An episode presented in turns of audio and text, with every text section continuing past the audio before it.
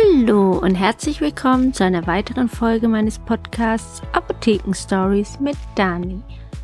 Heute mit einem sehr wichtigen Thema, weil in der Apotheke ganz viele Menschen kommen, die das eventuell haben, nämlich Eisenmangel.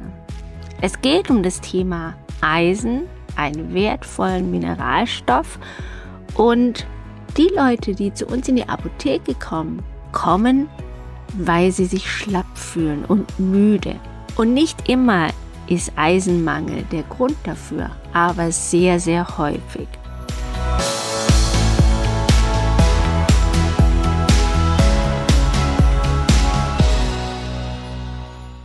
Eisenmangel ist gar nicht so selten.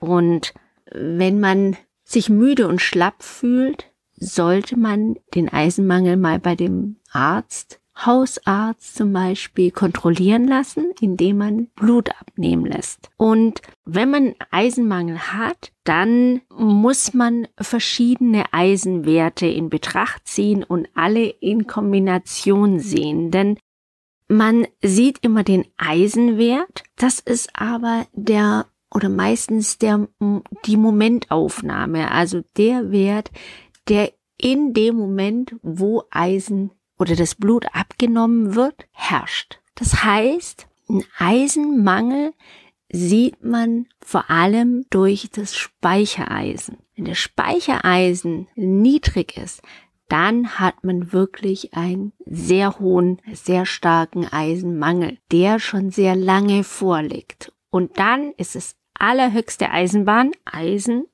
die Eisenbahn, dass man diesen Mangel irgendwie ausgleicht.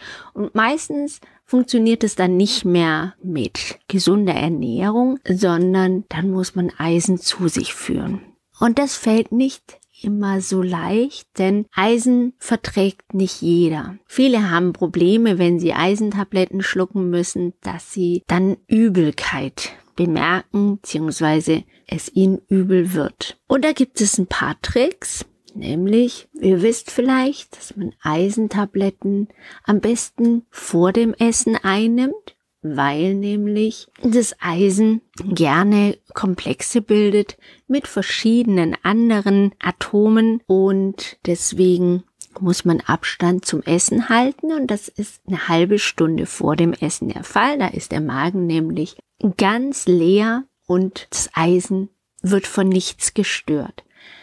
Allerdings, was nicht alle wissen, ist, dass man nicht nur eine halbe Stunde vor dem Essen nüchtern ist, sozusagen, also ohne Mageninhalt, sondern auch zwei Stunden nach dem Essen. Denn wenn man was gegessen hat, empfindet man, wenn man genau hinhört, nach zwei Stunden ein Grummeln. Also das ist ein bisschen wie wenn man wie wenn einem der Magen knurrt.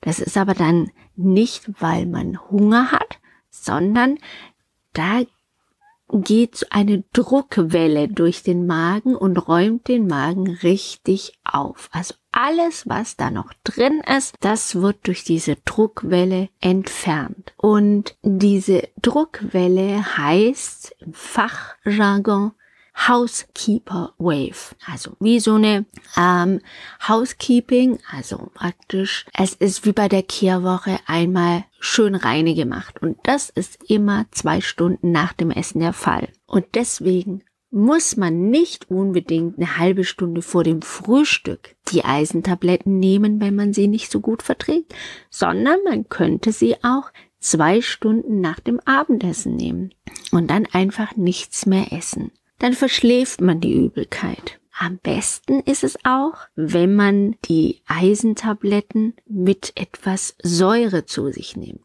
Nicht jeder mag Zitronensaft, kann auch Orangensaft nehmen. Und dann wird das Eisen ganz, ganz super gut im Körper aufgenommen dass man Eisen nicht mit anderen zweiwertigen Mineralstoffen zu sich nehmen soll, erkläre ich euch auch in meinem Instagram-Post. Da könnt ihr nochmal nachlesen. Alle zweiwertigen wie Magnesium und Calcium dürfen nicht mit Eisen eingenommen werden, sondern sollen auch zwei Stunden Minimum Abstand eingehalten werden und dann eingenommen.